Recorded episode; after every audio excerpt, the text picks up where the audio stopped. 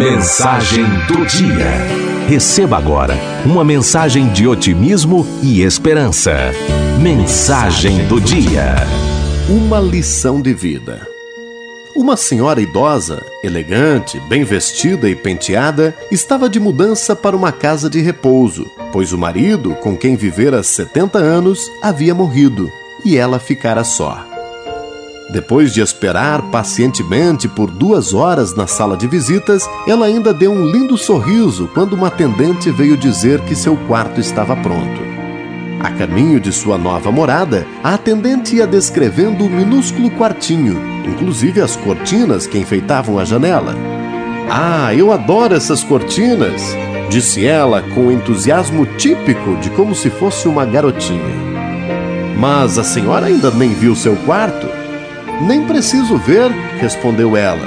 Felicidade é algo que você decide por princípio, e eu já decidi que vou adorar. É uma decisão que tomo todo dia quando acordo. Sabe, eu tenho duas escolhas. Posso passar o dia inteiro na cama contando as dificuldades que tenho em certas partes do meu corpo que não funcionam bem, ou posso levantar da cama agradecendo pelas outras partes que ainda me obedecem. Cada dia é um presente e enquanto meus olhos abrirem, vou focalizá-los no novo dia e também nas boas lembranças que eu guardei para esta época da vida. A velhice é como uma conta bancária, você só retira daquilo que você guardou. Portanto, lhe aconselho depositar um monte de alegria e felicidade na sua conta de lembranças. E como você vê, eu ainda continuo depositando. Agora, se me permite, gostaria de lhe dar uma receita. Jogue fora todos os números não essenciais para a sua sobrevivência. Continue aprendendo, aprenda mais sobre computador, artesanato, jardinagem, qualquer coisa. Não deixe seu cérebro desocupado. Curta coisas simples. Ria sempre, muito e alto. Ria até perder o fôlego. Lágrimas acontecem. Aguente, sofra e siga em frente.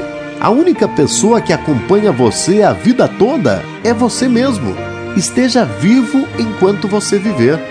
Esteja sempre rodeado daquilo que você gosta. Pode ser família, animais, lembranças, música, plantas, um hobby, o que for. Seu lar é o seu refúgio. Aproveite sua saúde. Se for boa, preserve-a. Se está instável, melhore-a. Se está abaixo desse nível, peça ajuda. Diga a quem você ama que você realmente o ama em todas as oportunidades.